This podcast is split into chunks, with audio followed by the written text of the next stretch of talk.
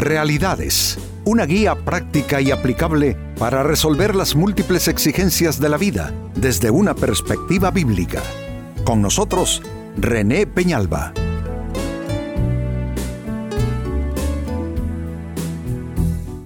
Amigos de Realidades, sean todos bienvenidos.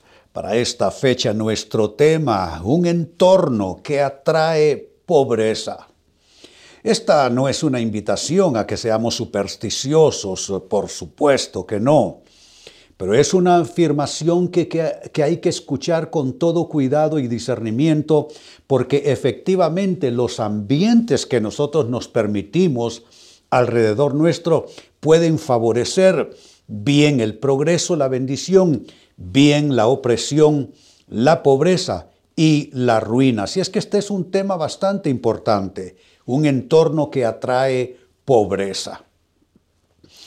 Mire cómo lo describe, con qué yo diría drama lo describe el libro de Proverbios capítulo 24 versos 30 al 34. Dice así, pasé junto al campo del hombre perezoso. Noten que es un hombre que se va a caracterizar por no estar haciendo lo correcto en su entorno.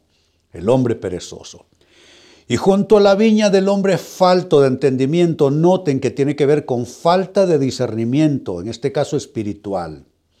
Ahora veamos el cuadro, verso 31. Y he aquí que por toda ella, notemos, no una parte, toda ella habían crecido los espinos. Ortigas habían ya cubierto su, su faz y su cerca de piedra estaba ya destruida. Una cerca de piedra es protección miré y lo puse en mi corazón. Lo vi y tomé consejo. Un poco de sueño, cabeceando otro poco, poniendo mano sobre mano otro poco para dormir, y la sentencia, verso 34, así vendrá como caminante tu necesidad y tu pobreza como hombre armado se le está literalmente profetizando a una persona en descuido, que no hace buena mayordomía de vida, que no cumple con sus responsabilidades y asignaciones en Dios, que todos las tenemos, con nuestra casa, nuestra familia, nuestras actividades de vida, nuestra vida espiritual, etcétera. Todos tenemos asignaciones y es que no vinimos a pasear a este mundo.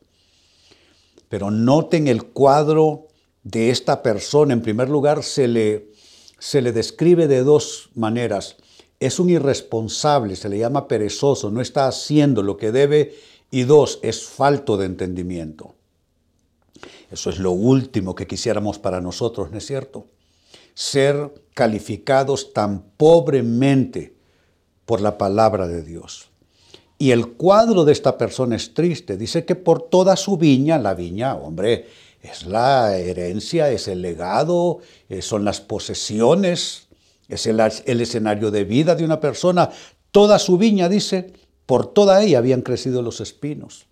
O sea que ahí no hay prosperidad. Encima de eso, su cerca de piedra estaba ya destruida, o sea que comenzó un proceso de deterioro, la persona no hizo nada y está en la completa ruina. Entonces dice, miré y lo puse en mi corazón, miré y tomé consejo. ¿Cuál es el consejo? Ah, que esa persona solo está tratando de, estar descansando, de sentirse bien, de no comprometerse, de no sacrificarse. Y la sentencia es, así vendrá la pobreza como un caminante a tu encuentro y como hombre armado. No, no. Definitivamente este es el cuadro que define cómo un entorno puede atraer pobreza. Ahora, ¿qué cosas en tu entorno? Hagámonos esta pregunta. ¿Qué cosas en tu entorno pudieran estar atrayendo la, pobreza? ¿Qué cosas en tu persona, qué actitudes, ah, qué cosas que has dejado al descuido? Porque aquí se ven cosas al descuido. Eh, dice que pues la viña estaba en descuido se permitió que ortigas y cardos la llenaran por todos lados. Se permitió que el, cerco de piedra comenzara a deteriorarse. Entonces, ¿qué cosas hay en tu entorno que pueden atraer pobreza? Y mira, te vas a sorprender, porque más que tema actitudinal te voy a hablar de cuadros específicos de lo que pudiera estar pasando en tu casa, en tu entorno de vida, en tu escenario de vida. ¿Qué cosas en tu entorno entonces atraen pobreza? Número uno, objetos acumulados que ya no utilizas. Objetos acumulados que ya no utilizas. Por generaciones, por más de 45 años he estado enseñándole a los creyentes que no sean acumuladores en sus casas de cosas que no utilizan. Quizá tú dirás, pero ¿y eso qué, qué tiene que ver con que la pobreza invada? Tiene bastante que ver porque eso es una evidencia física de algo espiritual que está pasando. ¿Quién es el acumulador? Es un egoísta y mezquino que prefiere que esas cosas estén allí sin utilidad con tal de no dárselas a otro. Prefiere tener colgado en su ropero ropa que hace años ni siquiera le entra ya, pero prefiere tener ese bien allí, según él, según ella, que dárselo a alguien más que lo necesita. Es una persona, ¿y qué está diciendo aparte de ser egoísta y mezquina? Está diciendo que no confía en Dios está diciendo que prefiere tener eso allí. Porque uno no sabe, pastor, cuándo va a necesitar las cosas. Bueno, no lo sé, pero una cosa sí quiero saber. Y es, uno no sabe cuándo va a necesitar de Dios, no de las cosas. No podemos depender de las cosas y volvernos acumuladores solo porque no sabemos cuándo vamos a necesitar de las cosas. Es de Dios que no sabemos cuándo vamos a necesitar. Por tanto, nuestra mayor inversión y algo que sí debiéramos acumular es relación con Dios, dependencia en Dios, comunión con Dios. Segunda respuesta, ¿qué cosas en tu entorno pueden atraer pobreza? Ropa y objetos personales que o no te gustan, ya no te gustan o no utilizas simplemente. Ropa, objetos personales. Yo siempre les decía, sobre todo yo soy formador de pastores. Les digo, cuando ya no utilicen algo, regálenlo a alguien que lo está utilizando, porque lo que es sobrante para uno puede ser la gran bendición para otro. Bueno, tanto es así, que aún con mis propios hijos lo he hecho. Yo en una ocasión le dije a mi hijo, ¿sabes qué? Vamos a buscar mejorarte ese auto. Entonces cuando lo hicimos le dije, pero para recibir este auto te voy a pedir que hagas algo. Te voy a pedir que regales este auto que vamos a cambiar y te sugiero que se lo regales a esta persona. Y escogí una persona que no era de su simpatía, no de sus amigos, no de la gente que amaba, no de aquellos con quienes departía, escogí a uno con quien él no se llevaba bien. Y le dije, regálaselo. Y he de hablar bien de mi hijo. Eso no le dio a él ni frío ni calor. Le entregó las llaves y, y se le regaló el carro a esa persona. En otra ocasión le digo a un pastor, te quiero ayudar a que cambies tu auto voy a ir a una agencia y lo voy a sacar a mi nombre y lo vamos a ir pagando, ya vas a ver. Fui, saqué el auto y le dije, ¿por qué no le regalas ese auto viejo a esta persona, una persona que estaba ahí cerca suyo? No quiso, no quiso.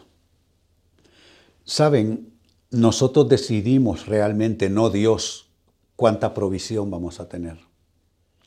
Y decidimos cuánta provisión vamos a tener en razón de qué hacemos con lo que ya tenemos. Atención, que esto es algo que tiene una validez profética tremenda.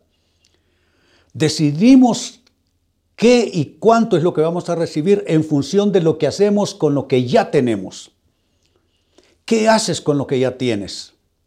¿Qué haces con lo que has recibido? Estás, como ya dije, acumulando objetos que ya no utilizas, ropa que ya no utilizas, cosas personales que ya ni, ni siquiera te gustan. No lo hagas, porque eso crea un entorno de, de ruina, no de prosperidad. Tercera respuesta, ¿qué cosas en tu entorno atraen pobreza? Cosas rotas, cosas inservibles, goteras, paredes rajadas. Igual, ¿qué les enseño a mis pastores? Donde ustedes vivan, reparen todo lo que ustedes puedan, mejórenlo, aunque no se trate de una vivienda propia. Les cuento. Éramos muy jóvenes con mi esposa. Me da la impresión que era nuestra segunda casa que alquilábamos, ya sirviendo al Señor, por supuesto.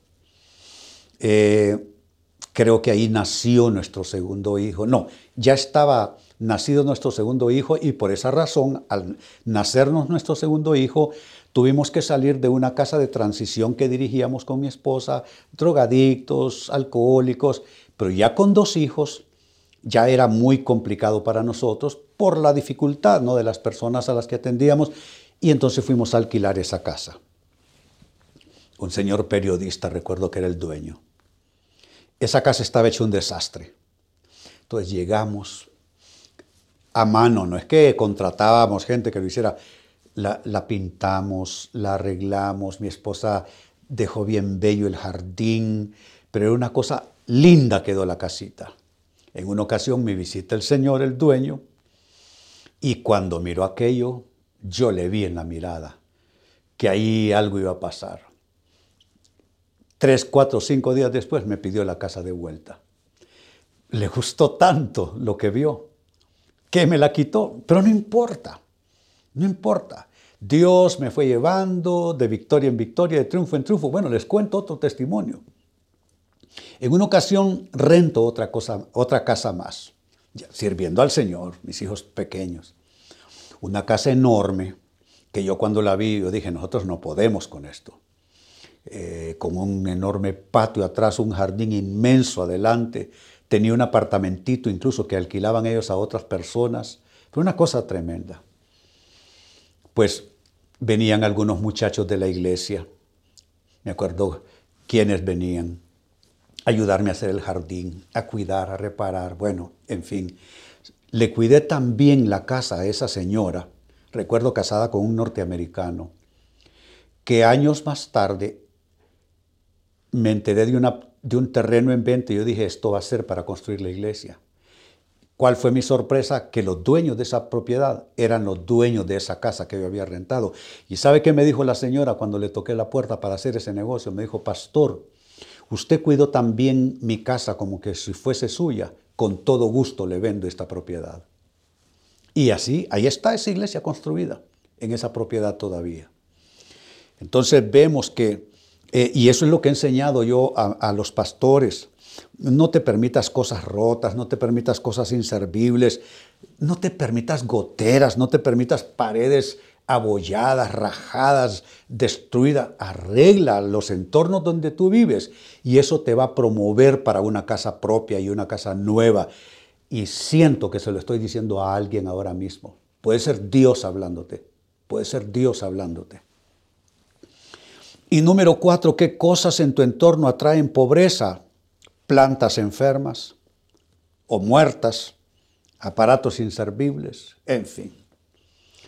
Mi esposa le gusta la jardinería y las plantas son una inversión constante. Hay gente que compra una planta y cree que es para toda la vida, o siembra algo en su patio y cree que es para toda la vida. Hay que estar encima, hay que hacerle buena mayordomía y hay que invertir. E, eso es una inversión. Entonces, si una planta se te muere, ve y cámbiala.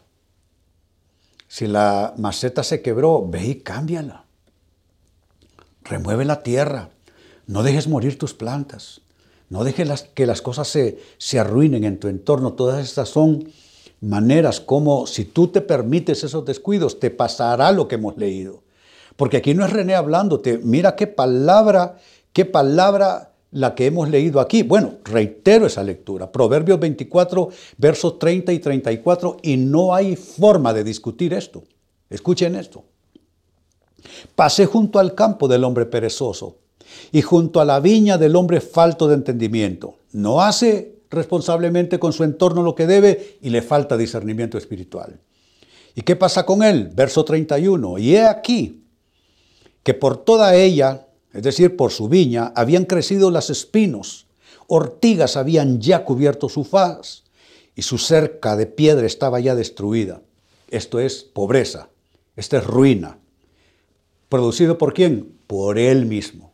No es Dios, no es el maligno, Él mismo atrajo la pobreza.